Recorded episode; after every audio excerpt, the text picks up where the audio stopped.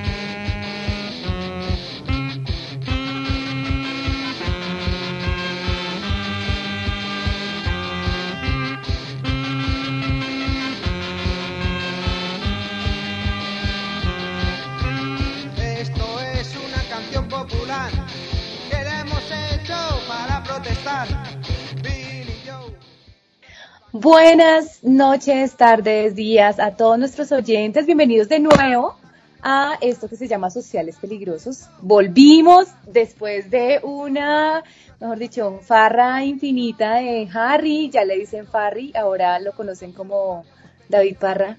Eh, en, el mundo de la decencia. También Andrés Peñarete, después de un montón de conquistas, de cambio de look, de parecerse un poco más a toda esta eh, manada de Peaky Blinders, anda ahí con su estilacho. Y también con nuestro querido Andrés Ramírez, que andaba pues full con sus proyectos musicales. Y bueno, acá estamos de regreso. Eh, y pues regresamos con un muy, muy buen programa a propósito de toda esta movida y este giro político que ha tenido nuestro país. Así que bienvenidos de nuevo. Esperamos que sigan aquí con nosotros. Eh, les agradecemos un montón que hayan estado el día de nuestro cumpleaños, que hayan farreado con nosotros y fue re bonito tomarnos fotos, hablar. Bueno, bienvenidos de nuevo. Hola, amiguillos.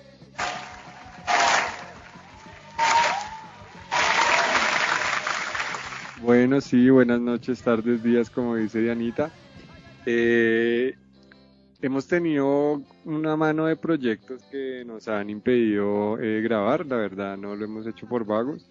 De pronto el profe y Harry sí porque se la han pasado hartando, pero, pero por el lado de Dianita y yo no. Eh, como lo dijo Dianita, eh, gracias a todos los que asistieron a Asilo al cumpleaños de Sociales Peligrosos a los dos añitos de este bebé. Eh, fue algo muy exitoso y también algo que demandó mucho tiempo. Eh, como Harry es un borracho, eh, pues es un borracho y además también hace otras cosas, ¿no? Aparte de emborracharse, como, no sé, como organizar el punk para punk. Bueno, digamos que tenemos varias excusas ahí como para, para decirle a nuestro público que todo bien, que, que ya volvimos, que la verdad no estábamos muertos, solamente estábamos de parranda. Bueno, unos estaban organizando el punk para punk, otros estábamos tocando con sabandijas, eh, otros más ñoños estaban sacando su doctorado adelante y otros simplemente eh, son como, eh, no sé, pues porque el profe como estaba desempleado, entonces estaba como flotando en el aire. Pero ya volvimos, ya volvimos con todas mis perritos rabiosos. Pero, pero, pero yo quiero aclarar que mm, realmente aunque estaba desempleado, pues estaba empleado acá en el estudio, que, que es Lobo Estudio, entonces, pues mi trabajo acá es muchas veces tomar, entonces realmente no he estado tan desempleado que digamos, y me excuso más bien también en el montón, en el montón de cosas que todos han estado haciendo para no grabar, porque pues no puedo grabar solo, ¿no? Eh, eh, nada, sí, mil gracias a todos los que nos hacen el aguante todavía. Tenemos por ahí un montón de cositas que vamos a hacer de ahora en adelante. Nos reunimos hace yo creo que un mes, por fin nos volvimos a, a, ver las caras en la valija de fuego y pues cuadramos algunas cositas que hay como por hacer. Entonces estén pendientes de los ladrillos que vamos a echar prontamente. Y bueno, claro, le damos la bienvenida hoy a un nuevo integrante de, de esta, de esta mesa tan, tan, tan anacrónica a veces, porque hoy saludamos al señor David Parra. Bienvenido a, a esta mesa de sociales peligrosos. Mm, es un gusto tener a toda una eminencia como el señor David Parra acá presente. Pues esperamos que haga las delicias de nuestro público de ahora en adelante, como también lo hacía antes nuestro querido Harry, eh, que en paz eh, duerma. Don David, don David, por favor. Don Claro que sí, don Alejandro. David. Obvio que sí. Nada, cambio de, de identidad en Facebook por razones laborales y por razones de seguir timando por la internet, pero pues en el bajo mundo y para los grandes degenerados eh, seguiré llamándome Harry, ya sería un poco más exclusivo. Y pues nada mis perritos, eh, acá les damos la bienvenida nuevamente a nuestro programa, les pedimos mil disculpas nuevamente por eh, habernos ya como ausentado durante tanto tiempo, pero pues nada, acá volvemos con todo para seguir adelante con este eh, con esta degeneración de programa que pues no se va a morir ni porque nos cambiemos de nombre ni de nacionalidades. Entonces pues nada, mis perras, acá ya comenzamos. Bueno, y sí, como dice Harry, eh, primero que todo unas disculpas a nuestra audiencia por nuestra ausencia, pero, pero pues bueno, hoy vamos con todo, hoy vamos a estrenar un programa eh, que nos debíamos hace mucho, pero con mucha relevancia tanto a nivel contemporáneo como a nivel eh, histórico en el país, ¿no? Entonces, eh, hoy vamos a analizar, eh, digamos, cómo llegó Petro a la presidencia, qué pasó culturalmente detrás de, de todos estos movimientos sociales y vamos a hacer un pequeño análisis general sobre, sobre el estallido social. Entonces, no sé, pues nuestro historiador de cabecera o nuestra eh, candidata a doctora en ciencias sociales, eh, no sé cómo, cómo quieran ubicar el contexto de este programa. Yo, yo quería, bueno, Andrés dice ahí cosas bien chimbitas, pero no sé, analizar me parece un poco crecido para, para esta mesa. Eh, ese, ese, ese contexto es bastante grande para resumirlo ahorita, pero me parece más bien que, eh, que llevaremos también a lo largo de- de- del programa hoy eh, una especie de, ¿cómo, cómo decirlo?, de, de- qué contracultura estaba también detrás o qué cult- contracultura también estaba muy eh, pendiente de, de hacer parte de este decir cambio. tal vez acercamiento en cambio de análisis. Eso, más bien sí, un acercamiento, un abordaje teórico sencillo. Eh, Dianita abre los ojos, la estoy viendo por cámara ya. Muy ulala, uh, uh, uh. Yo to- no, no estoy ejerciendo, pero todavía hablo Uh. bien. Señor Magister. Ahí sacó Eh. la cartica el profe. Claro. Entonces, pues es más bien como, como, como pegarnos un poquito a, a lo contracultural que había detrás también de, de, de la, no de la campaña más bien, pero de pronto sí del interés de que Petro ganara y hubiera un cambio eh, político en el país, ¿no?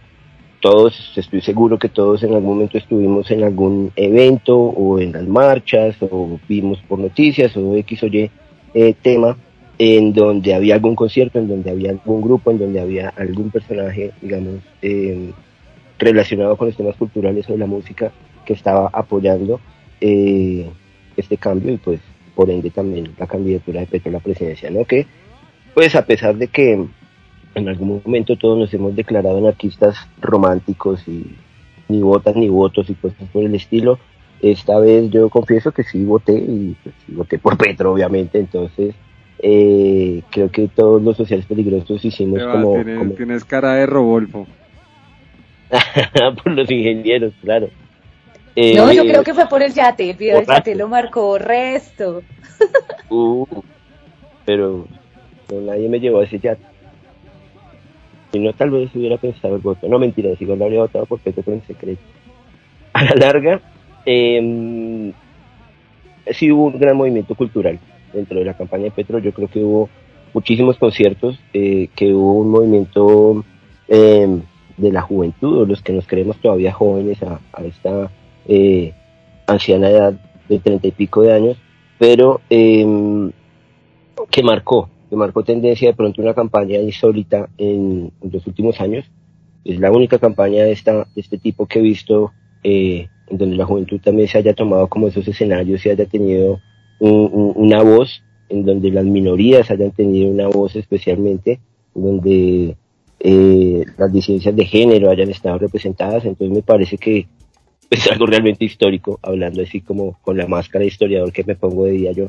Eh, es realmente eso, ¿no? Un, cambio histórico y un, cambio en donde pues la juventud y las minorías y las disidencias tuvieron bastante que ver.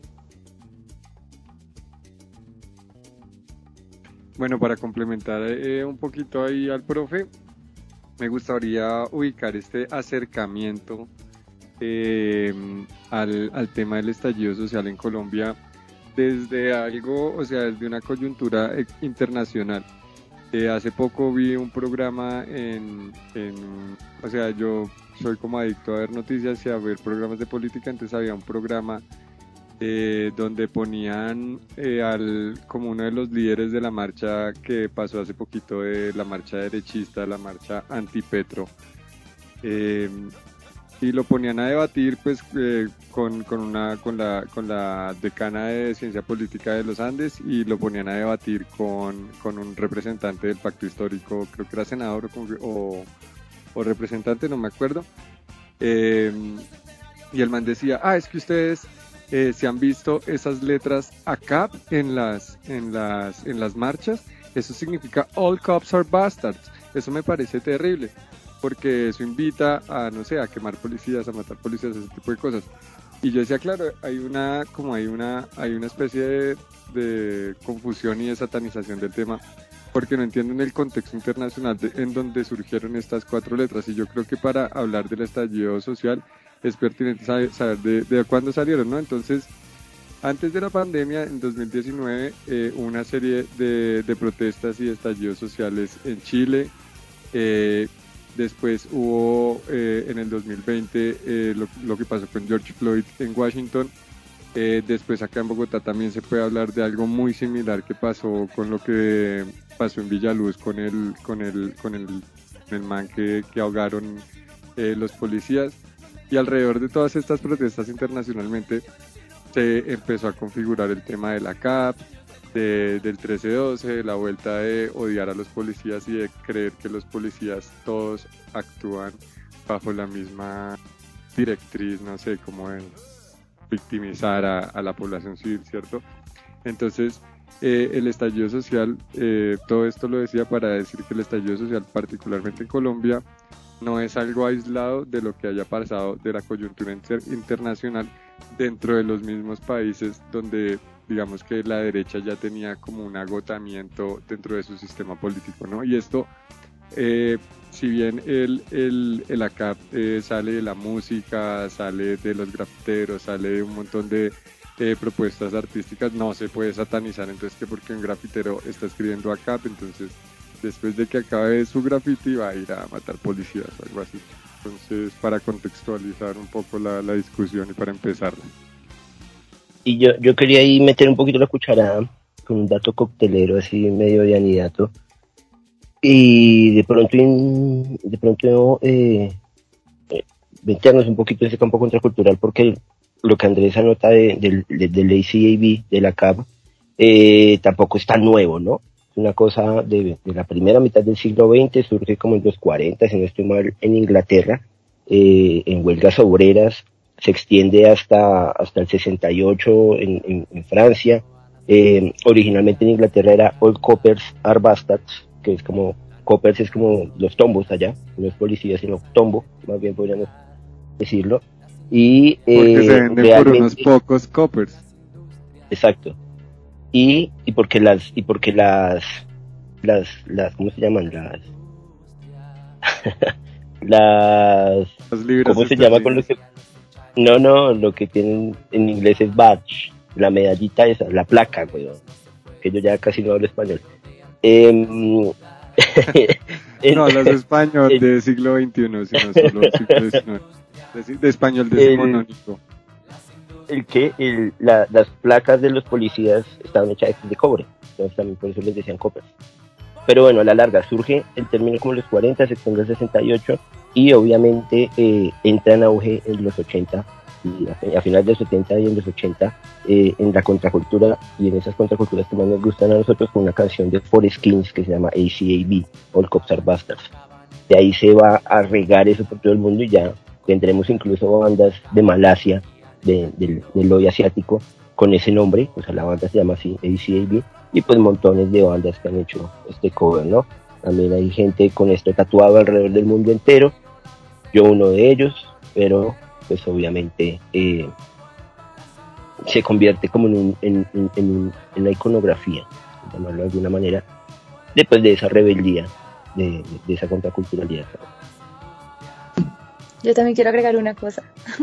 Y bueno, hacer una acotación, les devuelvo el doctor, y candidata y todas esas cosas, ¿no? Eh, suena demasiado ñoño y no. No, no, no, estamos en un contexto de rudeza. Ah, total, así, así los, los dichos de callecita no me salgan tan bonitos y tan rudos. Eh, no, yo quería sí, decir obvio sí, obvio sí. Bueno, eh, yo quería decir un, un par de cosas también apoyando lo que ustedes están señalando. Y es que yo sí creo que es, es muy diciente también que, que todo este giro político sin antecedentes en, en Colombia, em, donde por primera es que hay muchas cosas, no solamente como el espectro político, em, sino que estamos hablando también de, de- de elegir a una persona que no viene de las familias que han gobernado este país desde hace pues 200 años, o sea, de, de toda su vida republicana es la primera vez que elegimos. Bueno, me corregirá Andrés, ¿no? No sé, en sus primeros años de decimonónicos de la República. Pero digamos que en, en el, en aprendiste, si aprendiste conmigo. sí. De hecho, había- un presidente negro que no venía de las familias. esas historias que Andrés cuenta cuando está borracho o coqueteando, esas historias. Pero yo sí creo que, que en el marco del siglo XX, eh, que es más cool que el siglo XIX, Andrés, eh, sí creo que, que eso también es muy diciente y creo que, que también muestra la molestia de, de muchos sectores sociales. Pero a mí sí me parece que es importante y que, que no es un dato como, como al aire, que hayan sido sobre todo jóvenes los que el voto joven, pues el, el que le dio la presidencia también a, Petro, eh, y, y que gran parte pues de este resultado, como lo decían ustedes, se deriva precisamente de la movilización social. Y es que yo sí creo que en eso, y ahí se va a traer un poquito esa academia mexicana que ha estudiado como todo esto de las juventudes latinoamericanas, han precisado un montón de, cosas que son bien interesantes y que están, yo creo que no solamente explican el estallido en Colombia, sino que explican otro tipo de, movilizaciones también como la chilena, ¿no? Entonces, es una juventud y son unas generaciones que están cansadas de los efectos del neoliberalismo, ¿cierto? De este discursito chimbo del coaching de, de ah, es que no eres exitoso y no estás en una playa y no estás dando en plata como rico Macpato porque, porque es tu culpa, ¿sí? Porque no tienes mentalidad de tiburón, porque no le metes la garrita, porque, o sea, desconociendo como Oye, toda esta... che, un dimensión. comentario el hijo de puta con eso decía, eh, no es mi culpa que mi papá tenga más dinero que el tuyo, o sea, haz que tu papá trabaje más. Imagínate. O sea, es, es como el desconocimiento también de un montón de estructuras de dominación que, que operan, se intersectan y demás. Entonces, cuestiones de clasismo, de racismo, de, bueno, eh, cosas también de género que están ahí latentes, ¿no? Es como de co- desconocer todo eso, ¿no? Eh, y a mí me ha llamado mucho la atención trabajando precisamente el tema con mis estudiantes, que ese, ese discurso del coaching ha generado tanto, y se- lo tienen tan apropiado. Y yo creo que en eso Rosana Reguillo tiene muchas razones, que hay como una especie de desapropiación del yo, o sea, es como, como que se denigran a sí mismos, como todo es mi culpa, entonces soy una mierda, ¿sí? Y yo creo que precisamente algo que puso sobre el debate y sobre la mesa fue el contexto del estallido, es, es decir, como, marica, esto, esto es parte de una vaina que viene operando desde hace rato, ¿sí? Incluso antes de que usted naciera. Y, no la podemos desconocer, ¿no? O sea, acá el cambio no es que usted le ponga post-it a su espejo con frasecitas de vamos, tú puedes, hoy es un grandioso día y sonríete. Eh, o como dicen, no sé si ustedes se han fijado, que las, las, estas aromáticas ahora que vienen de Jaibel, esos eh, papelitos que traen las aromáticas dicen como, tienen frases así todas positivas. pero, pero sí creo que, que puso ahí sobre la mesa la cuestión de, la emoción. Sí, a mí a veces me interpela la aromática, que fastidio. Y lo otro es que también yo creo que mm, hay una cosa bien interesante y un concepto que me gusta mucho que es el de juvenicidio. Y yo sí creo que tienen razón con ese concepto al decir que es una cosa de eliminación sistemática, ¿sí? De esas formas de ser, como una cuestión ahí ontológica bien interesante de los jóvenes. Y, y es que independientemente, o sea, pareciera que son vidas que no importan, vidas desechables, ¿sí? En América Latina está ocurriendo eso sistemáticamente. Entonces, la gente termina legitimando eh, a los heridos, a los muertos jóvenes, ¿sí? Porque automáticamente la explicación es que la cuestión de rebeldía eh, hace que sean merecedores de todas estas violencias, ¿sí? O que, por ejemplo, cuando uno ve estas masacres en algunas zonas rurales de Colombia, o lo que pasó con los heridos de, todas estas movilizaciones, o los, los muertos que quedaron también de las movilizaciones, desaparecidos, automáticamente lo que uno escucha en la gente es como quien los manda a no estar en la casa, los niños buenos deberían acostarse temprano, ¿sí? Este tipo de, de violencias que incluso terminan legitimando cosas como esta violencia mal llamada, como diría el Centro Nacional de Memoria Histórica, la limpieza social, ¿no? Y, creo que eso sucede un montón cuando se habla de los falsos positivos, cuando se hablan de todas estas cosas que han sucedido horribles en Colombia, es como si esas vidas de los jóvenes, y sobre todo si son jóvenes empobrecidos y de zonas eh, pues que históricamente han estado en, en unos niveles de pobreza impresionantes, eh, pareciera que son vidas prescindibles, ¿sí? Entonces, eh, lo digo también a propósito de, no sé, han- no sé si han podido escuchar las, audiencias de, imputación y demás de, de esto de los falsos positivos, lo que muchas veces están diciendo los militares involucrados, porque chicos en condición de pobreza, ¿sí? Y ellos dicen, pues porque son chicos que nunca nadie va a buscar, ni le quitan ni le ponen al país, esa era la orden, ¿no? Entonces es, es complejo, es también como problematizar todo eso y sentir que realmente no le importas a un país que se está pensando, entre comillas, el, el desarrollo, sin ponerlo en- entre comillas y sin ponerlo como en tela de juicio, como si fuera la única alternativa para pensar un país, ¿no? Entonces creo que en ese sentido eh, hubo debates muy, muy interesantes y creo que precisamente la propuesta de Gustavo Petro fue como una bocanada de vea que se puede pensar la cosa por otro lado. Y hay mucha fe, yo siento que hay, hay mucha fe en esto, en este proyecto de país. dentro de toda esta coyuntura y dentro de todo, digamos, ese caldo que se vino armando eh, entre los paros, eh, bueno, tantas injusticias que hubieron y demás, he considerado, considero que eh, también nació o han nacido una serie de propuestas que desde la música han sido como bandera, desde artistas muy, muy, muy famosos como hasta los artistas underground de todo el país, eh, que tuvieron algo de sensibilidad o quisieron ser partícipes de todo el estallido social, compusieron canciones que eran referentes frente a todas las injusticias que han venido eh, pasando no solamente en el paro, sino también en todo el contexto en general del país, que vino desembocando en lo que venían diciendo como un respiro distinto de tener a alguien distinto en el poder, que en este caso es Petro, pero como en algún post también lo dijimos, también vamos a estarle haciendo vigilancia y crítica porque el hecho de que sea pronto una vertiente política distinta no significa de que no, no vayamos a, a mirar con lupa ni con detenimiento cada una de las cosas que ha, que ha venido haciendo o que han venido pasando dentro del, del poco tiempo que lleva el gobierno, porque pues, triste, pues hasta el momento que lleva dos meses, no lleva mucho, pero sí hay cosas de las cuales se puedan criticar, o que hay que criticar más que se pueda, sino que hay que criticar y, y como poner ahí en alto como otras que pues hay que también felicitar al, al gobierno entrante.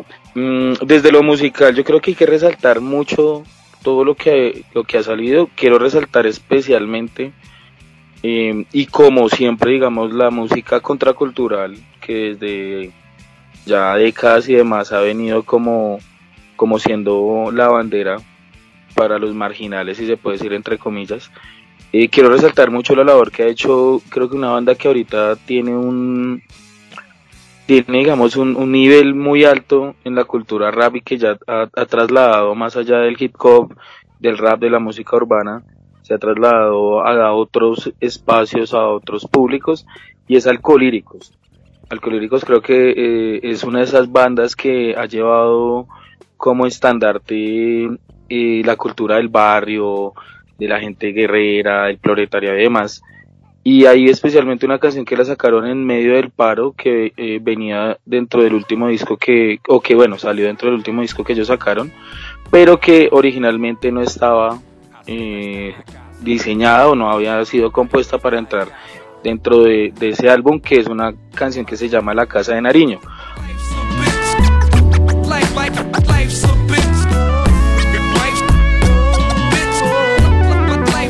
No es un insulto que nos digan campesinos o indios.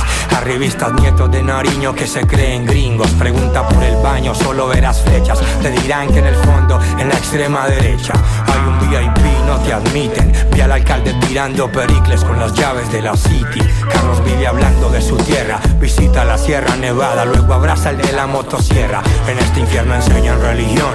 Educación no es laica, es católica y mastica desde el interior. Gente de bien, con foto en Hacienda Nápoles. Vas a recoger café, terminas con las botas al revés. La ignorancia te ha salvado si no te han matado por no saber demasiado. No importan los muertos, lloran por un bus rayado, solo les gustan las firmas de abogados. Saben que sus protestas se quedan en las redes. La indignación dura dos días, máximo tres. Quiero un cóctel, molotov para la sed. Están en contra del aborto y contra todos después de nacer. ¿ves?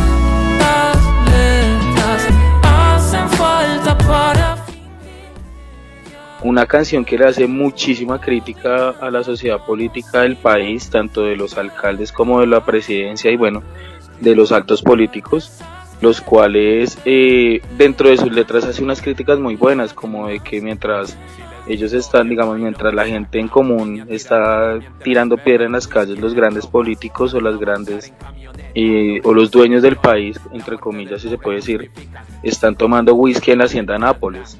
Ese tipo de cosas y realmente se me hace muy llamativo que lo haga una banda de rap que obviamente casi todas las bandas de rap hablan desde eso, desde los barrios de la calle, pero que ya una banda que digamos entre comillas, o bueno, realmente si tiene un público muy grande, lo haga visible sin importar las consecuencias, eh, eso lo valoro demasiado desde ese punto de vista, desde, el, desde lo que uno lo hace como audio escucha o como fan de una banda. Siento que es de esas pocas bandas que no se vendieron, porque para ser muy sinceros, los grandes artistas del país se quedaron en silencio, todos, eh, o los grandes artistas no, sino los artistas más conocidos, tipo el Gil de Gil Balvin, eh, Juanes y demás, y lo que hicieron fue hacerse los, los de los oídos sordos y con tibiezas como se podía esperar, fajardadas al fin y al cabo, pero artistas como Alcolíricos que tienen a nivel nacional, a nivel mundial, una gran acogida, no nos decepcionaron, y especialmente con esta canción La Casa de Nariño, eh, que realmente pues me pareció que sí fue un gran hit en el momento. Quiero decir una cosa a propósito de lo que acaba de decir Don David. Ah. Don David, para ustedes de ahora en adelante, como el patrón del mal. Por favor. La voz de autoridad en este programa. Eh, no, yo quería decir una cosa con respecto a eso, y es que eh, es, es, como está, y porque se lo escuché a varios artistas, o sea, como que la gente los, los interpelaba en redes, que por qué no se pronunciaban, que qué opinaban sobre el tema, y salían como ahí eh, por otros lados y se iban por las arandelas.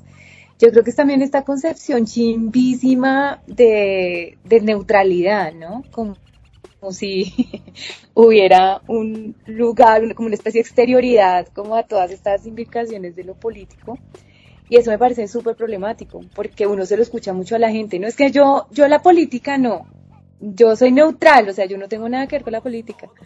Es re chimbo porque, pues, en tanto ustedes se quejan, no sé, por el recibo de la luz, en tanto usted, no sé, eh, da su opinión sobre algo que estábamos discutiendo antes de empezar el programa, eh, lo que está pasando ahorita, todas las críticas al gobierno sobre ciertos gastos de eh, para, para dotar las casas y demás. O sea, en tanto uno tiene una posición frente al mundo, ah, pues ahí ya está hablando uno de lo político, ¿no? Entonces sí, sí creo que es bien, bien Claro, interesante. la, la cómo- política es mentira. ¿Ah? La política no existe realmente. Será político y es política una es posición todo. política. Em- empe- empezó, ¿Se acuerdan- se empezó- acuerdan de- empezó el profe con sus cosas ambiguas. Eso es perro, Se niega que así, así es se en reniega. ciencias sociales, perro. Me Por eso todos competimos. Me hicieron acordar del meme, del meme de, de porquería. grado como historiador diciendo depende del contexto. Depende del contexto. Todo depende del contexto, pues. Eh, no, no, no, no, pero, o sea, sí, cualquier posición es política. Incluso la política, pues, es una política. No tener política es tener una política per se. Pero, mm, pero Dianita sí habló ahorita antes de, de, de algo bien importante, es ese tema de, mm, de, los gastos que estábamos hablando por ahí por fuera de micrófonos. Y Andrés también lo había como resaltado anteriormente. Y es que igual a pesar de que, pues sí, hay una esperanza, hay un poquito de fe en este país que siempre nos decepciona, desde la selección hasta los políticos. em, sí es, sí es necesario pues estarle haciendo como una seguidilla, ¿no? Tampoco fijarnos, hilar muy, muy, muy, muy delgado, pero, pero pues sí estar como, como en la juega con, con muchas cosas de que de pronto no, no, no se vayan a Oye, es que cumplir, vamos, o sea, Igual, no va a ser pasado mañana que esto se arregle, ¿no? Pero.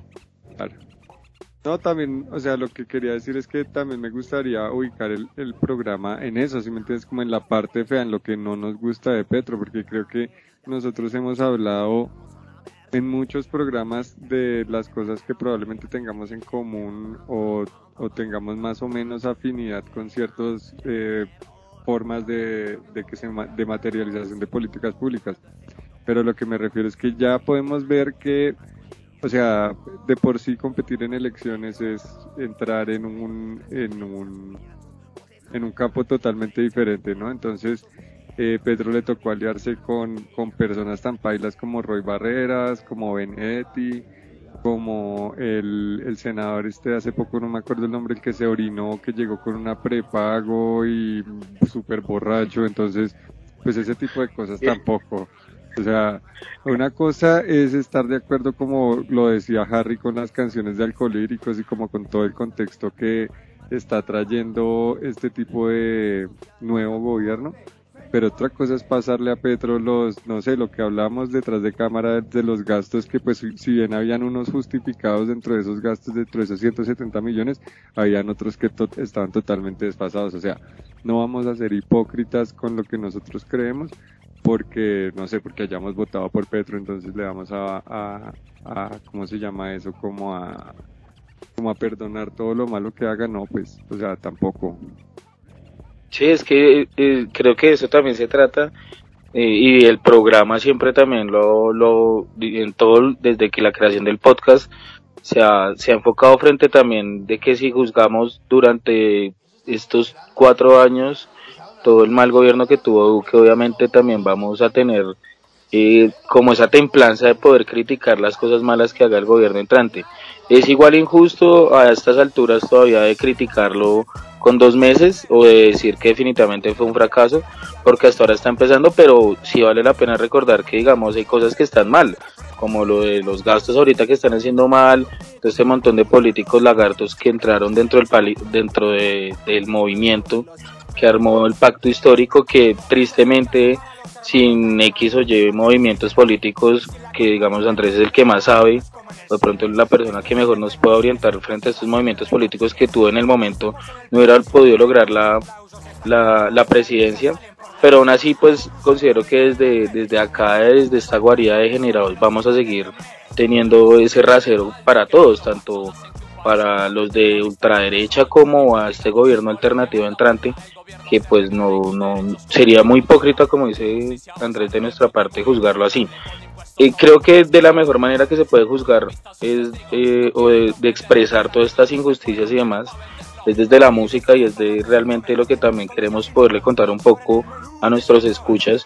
Y considero que hay canciones muy interesantes y hay música que se hizo muy interesante durante este periodo tan coyuntural que llevó la presidencia Petro. Quiero traer a colación, creo que una de las bandas que dentro del underground es muy emblemática que dentro del underground punk específicamente eh, ha sido una de las más abanderadas en los últimos que cuatro años creo que desde la primera vez que yo la escuché quedé totalmente atónito con la música que hacen y es primer régimen ellos sacaron el año, este año en abril exactamente un nuevo EP eh, independientemente de la distancia de los integrantes y demás se dieron sus mañas primer régimen, aguante para primer- grabarlo. Y hay una canción en Aguante. específico que me parece muy buena eh, de este nuevo EP que ellos sacaron que se llama Líderes.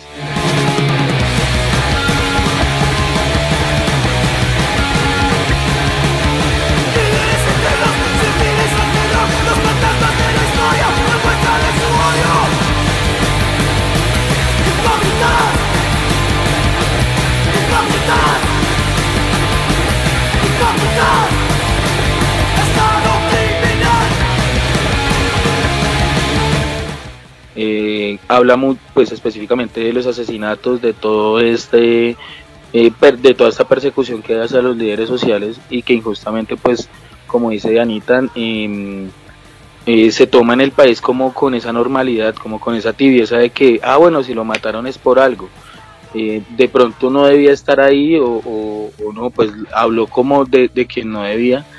Entonces esto también es muy chimba ver que, de, digamos, desde amigos de nuestra casa, de gente que conocemos, un saludo especial a Dino, a Luigi, a todos los integrantes de primer régimen, que dentro de mucho no estuvieron o no pudieron estar activos dentro de todas las actividades que pudimos hacer en el paro debido a como pues lo veníamos explicando, ellos pues no viven todos en Colombia, entonces eh, igualmente se les valora demasiadísimo que hubieran sacado nueva música a la distancia, pero música muy real sobre las realidades colombianas, que pues la verdad hay que valorarlo mucho. Eh, los quiero invitar a todos los que nos escuchan a que por favor de verdad vayan a, a YouTube, a Spotify, a Bandcamp, a todas las plataformas que, que hayan posibles, si no tienen una hay miles, y busquen primer régimen y, y este último EP que, que realmente la rompieron. 1983 creo que es uno de los mejores discos que yo he podido escuchar que ha salido dentro de esa coyuntura social que la verdad vale la pena creo que acá todos lo tenemos menos Dianita que no colecciona música pero creo que Andrés el profe y yo de una pena lo vimos en el mercado lo compramos porque vale la pena que lo no- escuchen y y especialmente a la banda tiene los míos.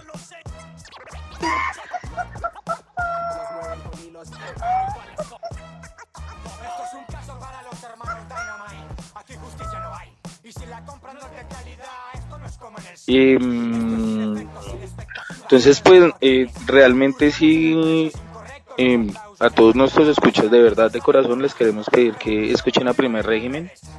Una de las bandas bogotanas que, que tiene, tras del hecho que tiene un poder en su música, eh, con rítmicamente y demás, sus letras tienen un trasfondo muy bueno.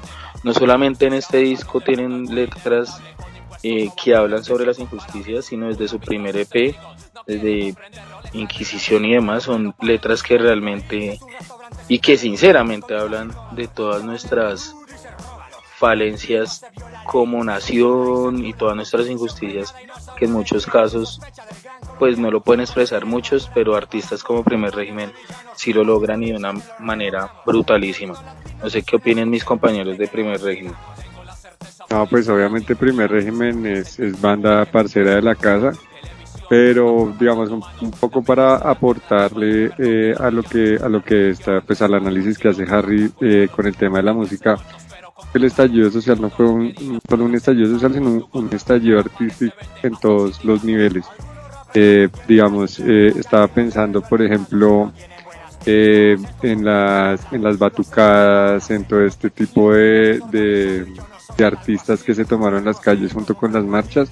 Este tipo de, de iniciativas también tuvieron una dinámica muy importante dentro de lo que fue toda, o sea, no solo la jornada de paros, sino la post jornada de paros y el, y el tema como también ser crítico al, al gobierno de Petro, ¿no? Entonces, eh, eh, es importante también resaltar, por ejemplo, eh, la cantidad de grafiteros que salieron a la calle a tomarse, o sea, creo que Harry y yo somos testigos de una transformación total de, de su vida a la bella porque durante esta jornada de estallidos sociales literalmente los grafiteros se tomaron las paredes de, de, de toda la localidad y llegaron a espacios donde no había. Y casualmente por cosas de, no sé, las manifestaciones y de las apropiaciones de espacios, muchos espacios se rescataron gracias a esas, tomas artísticas. Y después, porque es que no se puede entender ese, ese estallido social en, en una sola jornada o en unas eh, jornadas particulares de paro, sino que en mi opinión se ha transformado a partir del arte eh, en otra cosa, o sea, porque no sé, no sabría decir en qué, pero todas las, digamos, las iniciativas artísticas que tuvieron que ver con el estallido social y con las jornadas de paro, hoy son mucho más fuertes que lo que eran, por ejemplo, antes del 2019. Bueno, no, y también hay que notar que dentro de la campaña o digamos en, en pos de la campaña no eh, muchas veces hubo como como como eventos entre comillas no oficiales de la de la campaña digamos auspiciados o pagados por la campaña etcétera en donde participaron también eh, muchísimas agrupaciones eh, locales no está ahorita Andrés lo hablaba con el tema del grafite en Suba el, rap en Suba se tomó eh, en, en tema en, en- en momentos de elecciones eh, muchos lugares allá, ¿no? Eh, recuerdo mucho a Sin Pudor, a los chicos de Anger Blast, a mm, las chicas de Menarquia, que también participaron en, en, en- en algunas tomas, o pues no tomas de pronto, pero más bien sí en algunos eventos em, en, en calles y parques en donde No, en se eventos estaba haciendo oficiales como... también, porque, por ejemplo, Sí, también. vez, eh, o sea, digamos, mi novia toca en póker y ellas tuvieron, ellas tienen un parche de nenas que, en este no me acuerdo cómo se llaman, pero ellas les pagaron, o sea, todas son artistas mujeres, entonces todas les pagaron para que hicieran un show en el cierre de, de campaña del Pacto Histórico en Bogotá Sí. y eso fue en el, Sí. en el, en la En periodistas. de las aguas, ex- en periodistas, perdón, exactamente.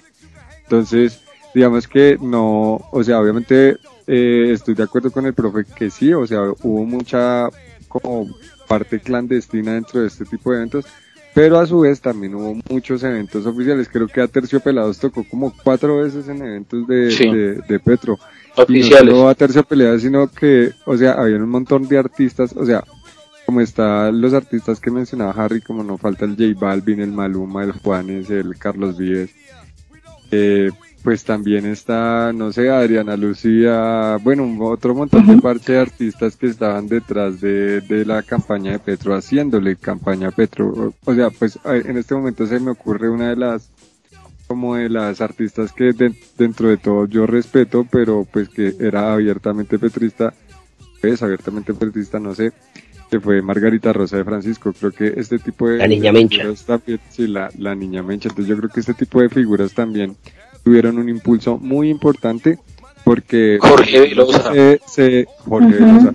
Pero es que Jorge Velosa, si no estoy mal, a Jorge Velosa lo secuestró el ELN y él había sido como de las juventudes del EPL cuando era chino. Entonces era una vaina, digamos que obvia, ¿sí me entiendes? O sea, la carranga siempre va a ser súper insurgente, por decirlo así, y porque parezca y aunque parezca chistosa, siempre ha rescatado esas luchas campesinas de las que, eh, no sé, se basó la campaña Pedro para, para ganar estas elecciones.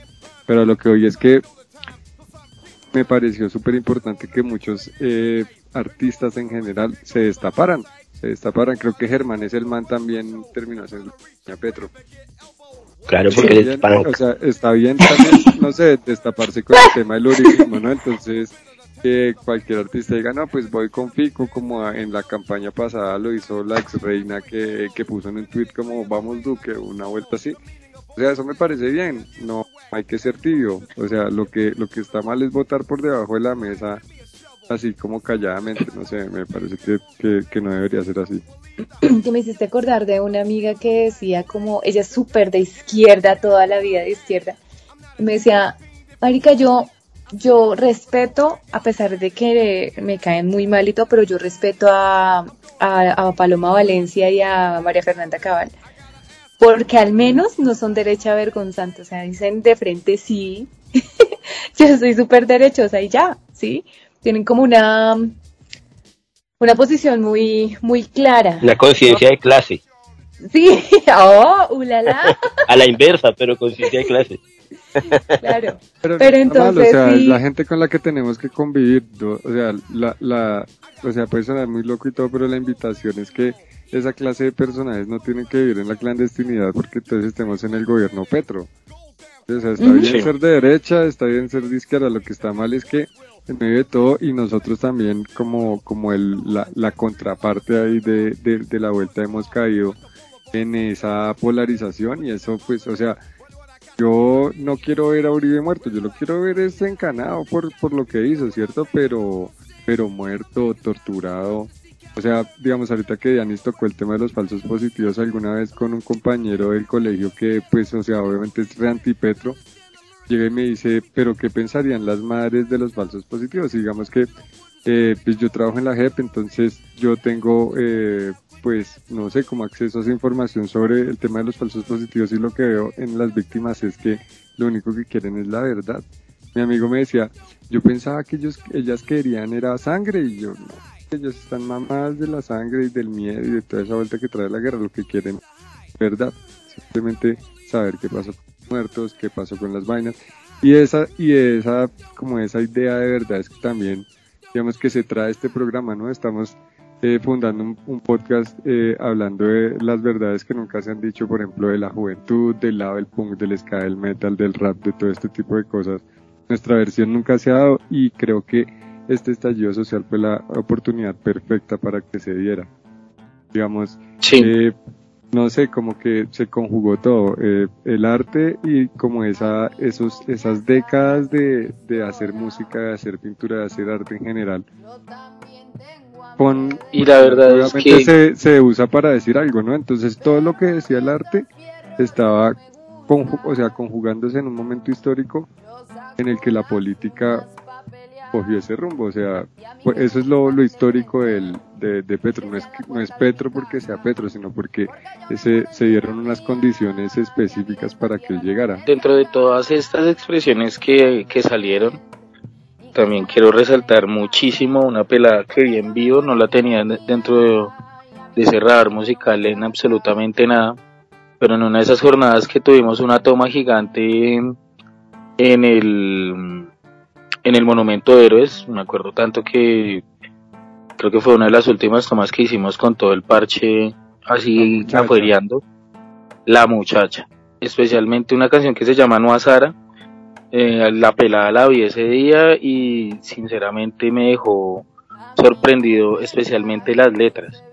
Y, y con esa digamos con esa eh, esa si se puede decir esa frialdad de la realidad colombiana eh, y tan de frente venir de una pelada no sé creo que ella es santanderiana si no estoy mal o viene de estas zonas ella no es bogotana eh, debido a que pues cruzamos un par de palabras le sentí el acento y demás pero creo que esta es de esas artistas que nacieron dentro de toda esta coyuntura del paro que se pegó un impulso durísimo, eh, que me sorprendió y que me sorprendió aún más que después de todo el éxito que tuvo con Azara y con todas sus canciones que se volvieron himnos en, de protestas, en marchas, en universidades, hasta las he escuchado, más de una vez que he ido a la Universidad Nacional o a la Pedagógica, he pasado por alguna de estas universidades públicas, eh, se escucha en, en voz de otras personas o simplemente cantan eh, cuando las están sonando en alguna vaina que hagan, eh, no sé, una olla comunitaria, un, un canelazo o algo. Me sorprendió aún más cuando la vi hacer una colaboración con uno de los raperos que también me ha tomado por sorpresa en esta ciudad y es realidad mental. Tienen una canción que se llama La Chaguala. Y a mí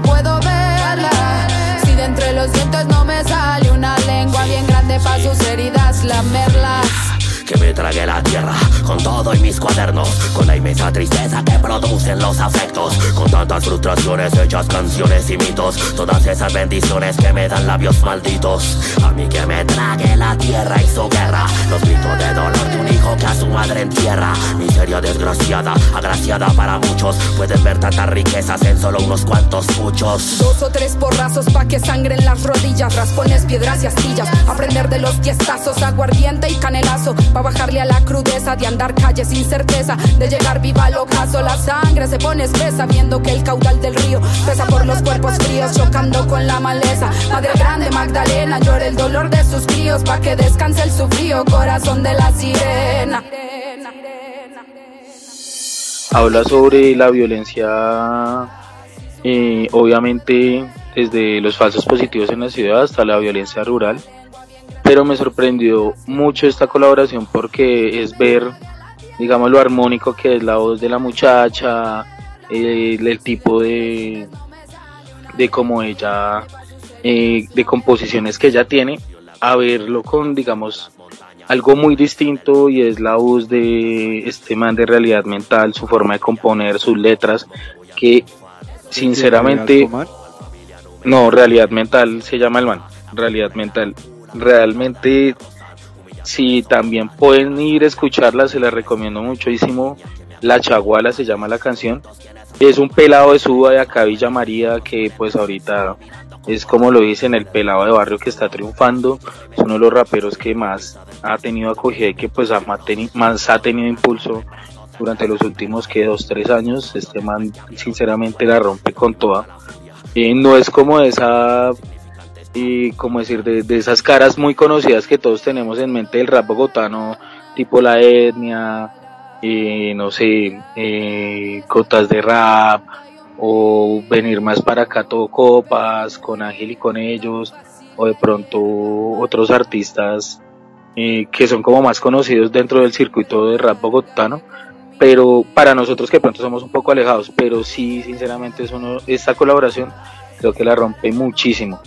Tiene unas letras muy, muy, muy, digamos, incisivas con la realidad colombiana, de, de cómo, digamos, las mismas juventudes eh, ya se mamaron de, de toda esta injusticia, de todo este tipo de problemáticas económicas, políticas, sociales, y, lo expresan de una manera abierta y sin miedo, con una producción de un video espectacular, salido como si fuera un video de, no sé, de un- algún artista con millones de, de, pesos para poder meter en una producción musical.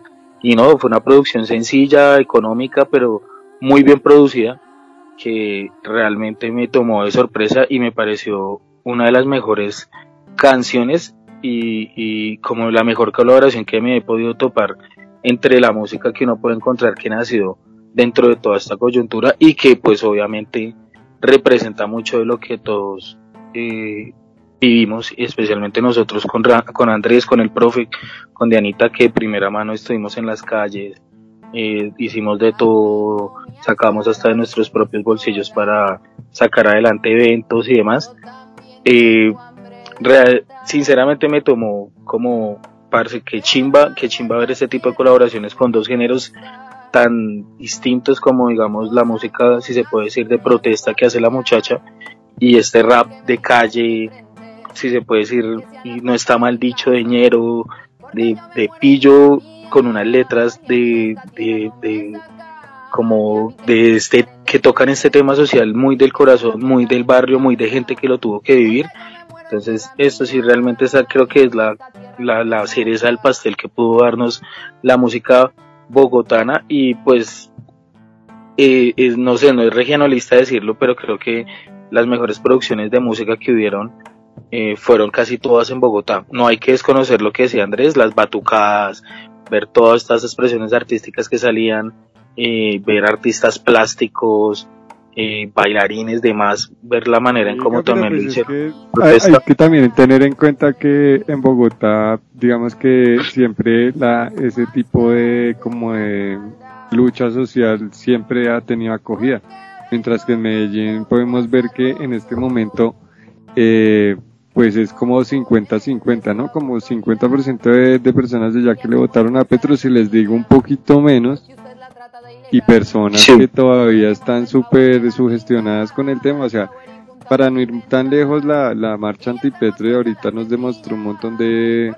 o sea, como la cara fea de, de, de esas, de esas marchas, ¿no? Entonces, como está, no sé, el, la persona derechista educada que pues no, no rompió ningún vidrio ni ofendió a ninguna eh, población eh, prioritaria acá en Colombia o me entienden digamos eh, es, es difícil tratar de mantener un discurso pacífico cuando o sea sí nosotros estuvimos en marchas donde se rompieron vidrios donde se agredió a la policía pero no van a encontrar ni un video de ninguna de las personas que participó en esa clase de marchas insultando a los negros o a las mujeres o a los gays como en este tipo de marchas, ¿no? Entonces, yo creo que... Como la señora que vive en Suba.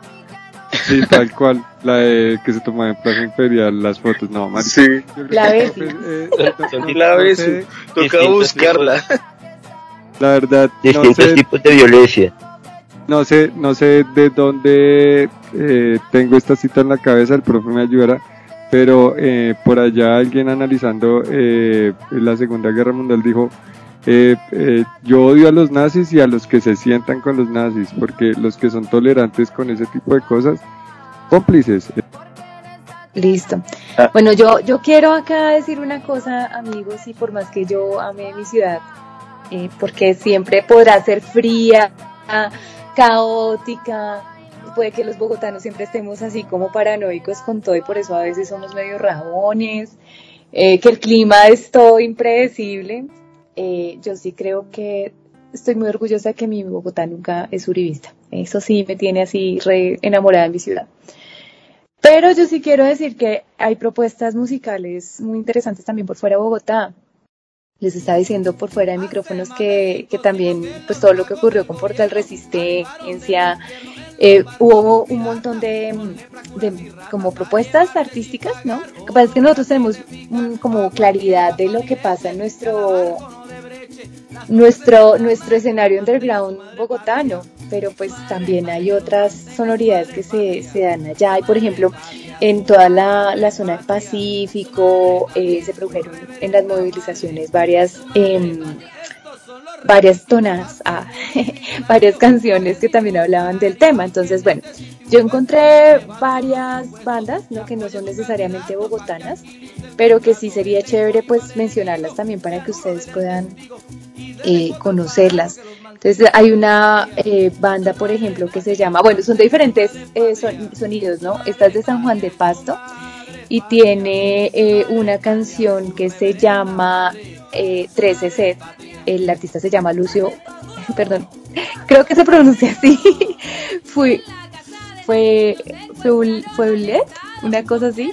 Perdón si este señor artista nos está escuchando, pero es una canción bien interesante, en tanto es eh, como este llamado también a hacer una reflexión sobre los distintos tipos de violencias, sobre esta relación que nosotros tenemos como con la otredad, ¿no? Que a veces a nosotros pues se nos olvida también cómo es que nos estamos relacionando con, con los otros.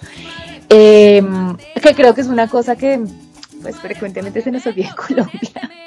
tenemos a, tenemos muy interiorizado ese individualismo, ¿no? Como que los proyectos colectivos eh, rayan muchísimo para algunas personas, para buena parte de los colombianos. Creo que por eso hay eh, un sector muy grande en Colombia que le cuesta pensar en que es viable la propuesta de este gobierno, ¿no?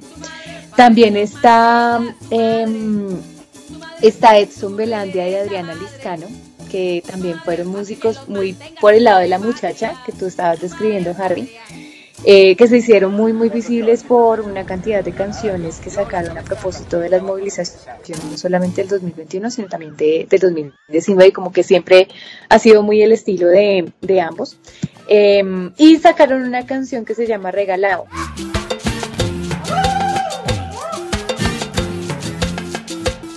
Los collares de la reina, pagamos.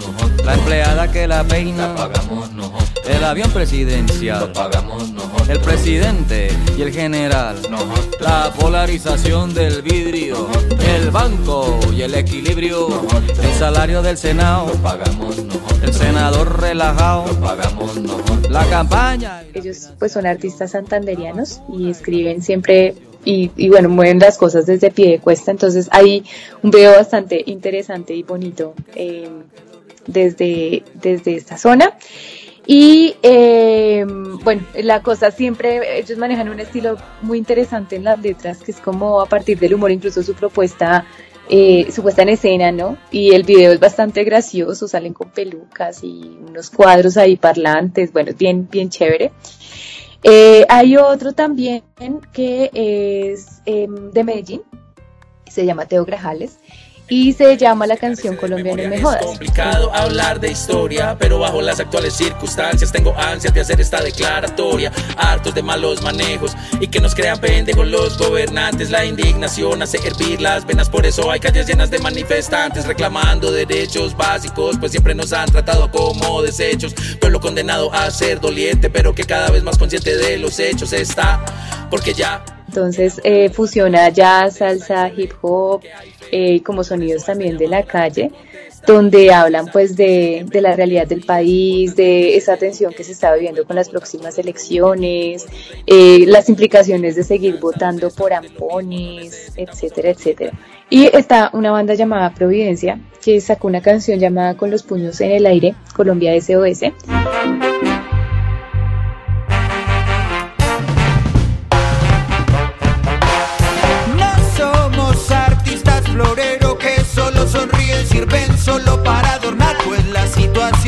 Situación pide reacción. Mucho ruido en la calle por desinformación. Pobres golpeando a otros pobres, porque alguien los mandó. Si somos todos iguales, padeciendo la situación. Ellos son una agrupación eh, también de Medellín, porque, bueno, hemos visto que, por ejemplo, allá es muy, muy fuerte como esta derecha muy cercana al uribismo, eh, pero es interesante también ver cómo hay una serie de colectivos juveniles que han estado tensionando esto. A mí, por ejemplo, me llamó mucho la atención, no sé si ustedes vieron que gran parte de lo que se sacó, pues documentando este paro del 26 de septiembre, eh, eran chicos en Medellín sobre todo que estaban preguntándole a la gente por qué era que estaban protestando y como que logramos dimensionar los argumentos de pues que se estaban exponiendo y demás de la gente que se estaba movilizando por, por colectivos juveniles que empezaron a mover cosas desde sus redes y, eran colectivos pues gran parte eran de Medellín. Entonces es bien interesante lo que ha estado pasando. Eh, yo creo que eso es algo que se ha invisibilizado también. Entonces es interesante conocer estas otras propuestas artísticas también de, de estos colectivos, ¿no? Además que allá pues también muchos de estos colectivos parten de esa, denuncia que se hizo de la operación Orión y bueno, muchas cosas interesantes que también pasan allá. Y en Portal Resistencia y, Cali, pues no podemos olvidar que Cali es una de las grandes ciudades receptoras de población afrodescendiente proveniente de, las violencias pues que están ocurriendo en el Pacífico colombiano, ¿no? Entonces también hay muchas propuestas. Eh, Empezando por la de los tombos son unos hijos de putas, vaya, vaya, vaya. Sí, exactamente. Y que fue una manera, esa canción se creó también eh, en el marco de lo que estaba pasando en Llano Verde, creo que se llama el barrio. Bueno, de muchas cosas que estaban sucediendo en, en los barrios donde precisamente se asientan las, las personas que llegan en su condición de migración, en su situación, perdón, de migración. Entonces es bien interesante eso. Y, y, yo propongo que no lo olvidemos, ¿no? Que también parte del, del, programa es como pensar en esas otras propuestas que a veces nosotros no conocemos y pues que acá siempre serán bienvenidas. Claro que sí, Anita. Y también es de resaltar que el estallido social fue pues culpa de, del gobierno, ¿no? O sea, el, yo creo que el presidente de, de la campaña ad hoc de Petro pues fue Duque, ¿no? O sea, hizo las cosas tan mal creo que Duque le ganó a Andrés Pastrana en ser mal presidente, entonces, pues, digamos que sí, o sea, históricamente lo hizo.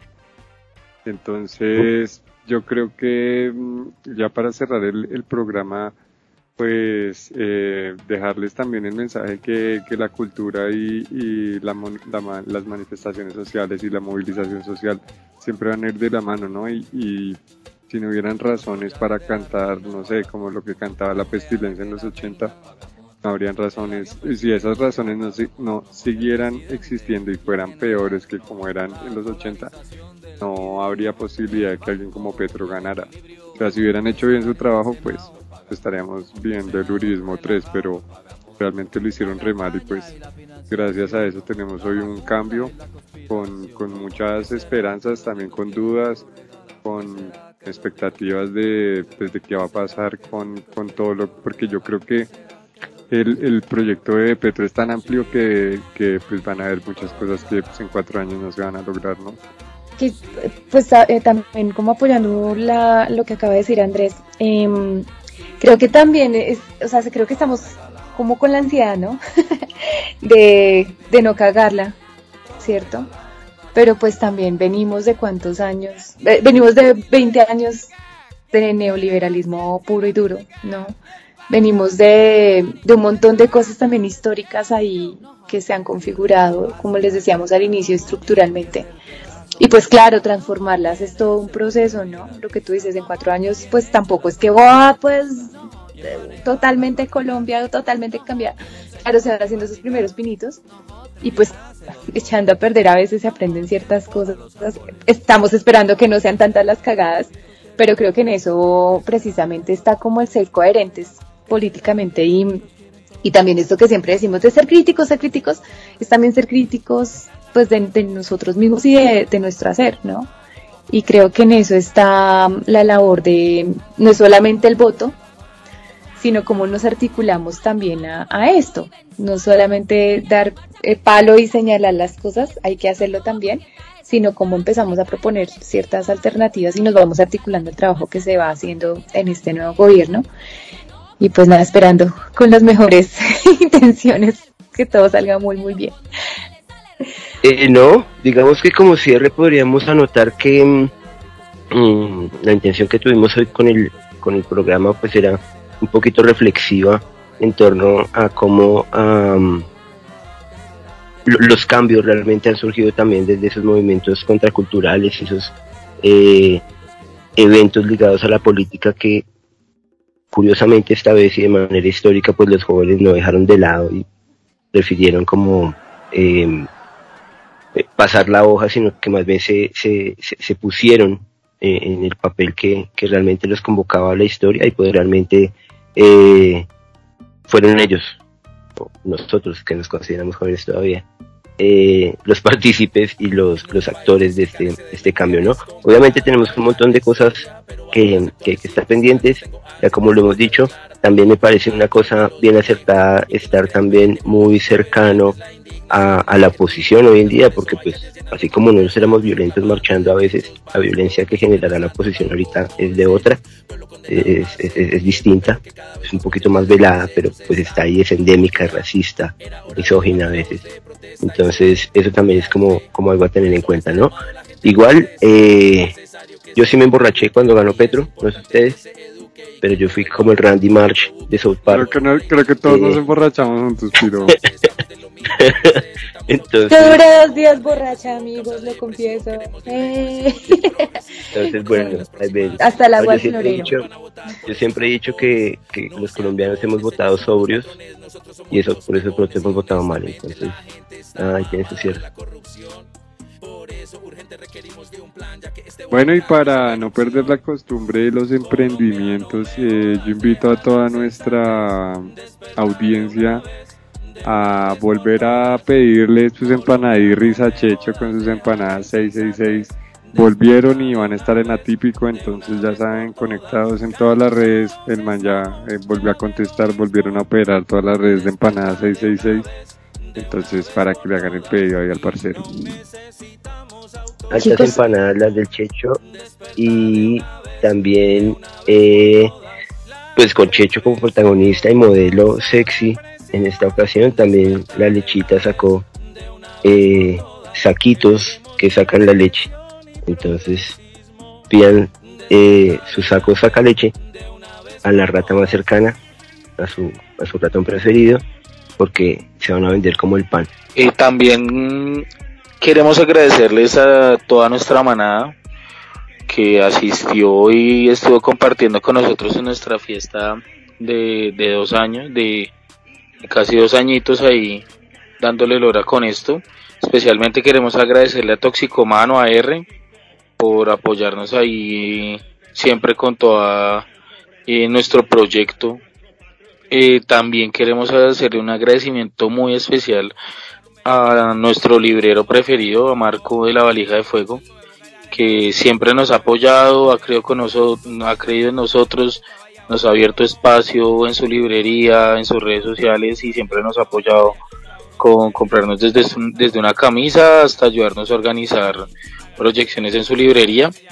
Entonces, pues de verdad de corazón les queremos agradecer a todos esos perritos rabiosos que se han unido a este proyecto, que estén también al loro de todas las nuevas cosas que vayamos a hacer, que trataremos de seguir sacando programas más seguido, pero también trataremos de hacer cosas donde puedan vincularse todos y donde puedan participar todos, porque pues el motor de esto son todos esos que nos escuchan desde Subita hasta Pekín, porque a nivel mundial también nos escuchan así no lo crean.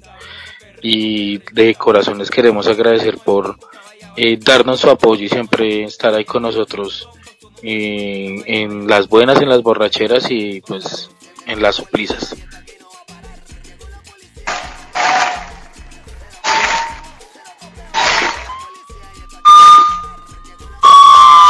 Me sentí literalmente como en, en, en estos toques, toques, ah, oígase bien la palabra que estoy utilizando de Jorge Varón.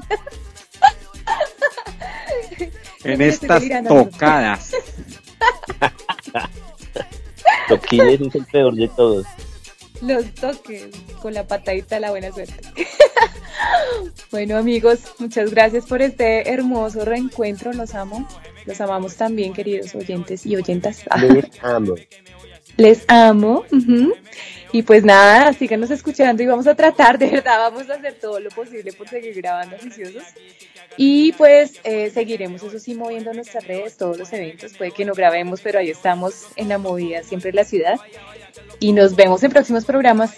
Chao, amigos. Chao pescado.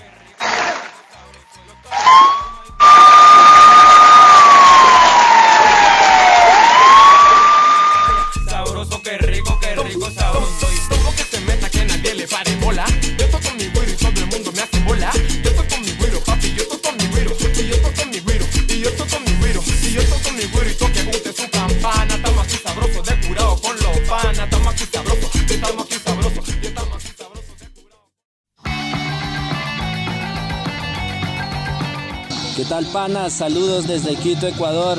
Les saluda Michael de Daga y Stompers. Estamos acá, un rato salimos en la cuarentena. Les invitamos a escuchar Sociales Peligrosos, el programa más del Putas de Bogotá.